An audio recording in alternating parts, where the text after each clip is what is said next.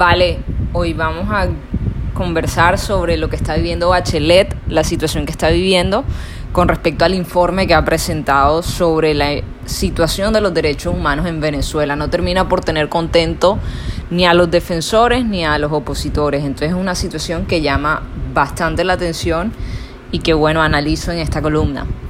En marzo de 2013 moría Hugo Chávez, Michelle Bachelet, quien en ese momento era ya directora de ONU Mujeres, compungida, expresó sus condolencias a quien en sus palabras fuera su amigo personal y un entregado a su pueblo. Las dos veces presidenta de Chile es una mujer de ideología liberal y de izquierda. No es un secreto sus coincidencias con quien fuera el hombre todopoderoso de Caracas. Por eso, la distancia que hoy marca del sucesor de el comandante es una situación que vale la pena ser aterrada ser analizada. La exmandataria chilena hoy funge como alta comisionada para los derechos humanos de la ONU, uno de los cargos más importantes del planeta en el plano político. Así que en la medida que la situación se fue poniendo cada vez más tensa en Venezuela en materia de violencia, los detractores de Bachelet la señalaron de indiferente ante el ocaso que se al que se arrastraba la nación sudamericana.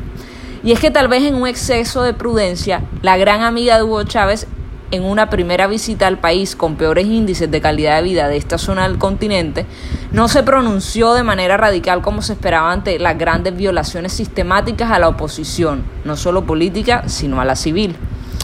Posiblemente Bachelet, conocida por ser una gran estratega, esperaba que la coyuntura venezolana se pacificara, al menos un poco antes de sentar una posición.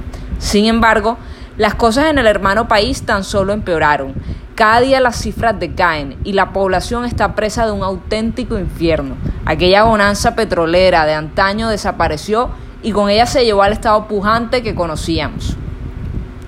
Hoy la chilena está en el peor de los mundos, pues se ha visto obligada a realizar un informe sobre el estado de los derechos humanos en Venezuela.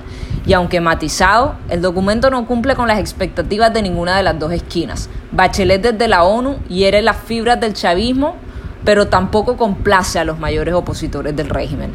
Maduro la declara como enemiga y los medios la tildan de ciega. Difícil momento el que atraviesa la mujer más poderosa de Latinoamérica. Sin embargo, la opinión pública que por estos días la acribilla no debe olvidar ni su legado en Chile ni sus buenas formas que siempre han sido ejemplo para nuevas generaciones de políticos. Habrá que esperar para saber si logra Michelle, con su conocido tesón y su gran habilidad, abrirse paso en este maremoto que enfrenta ante la comunidad internacional.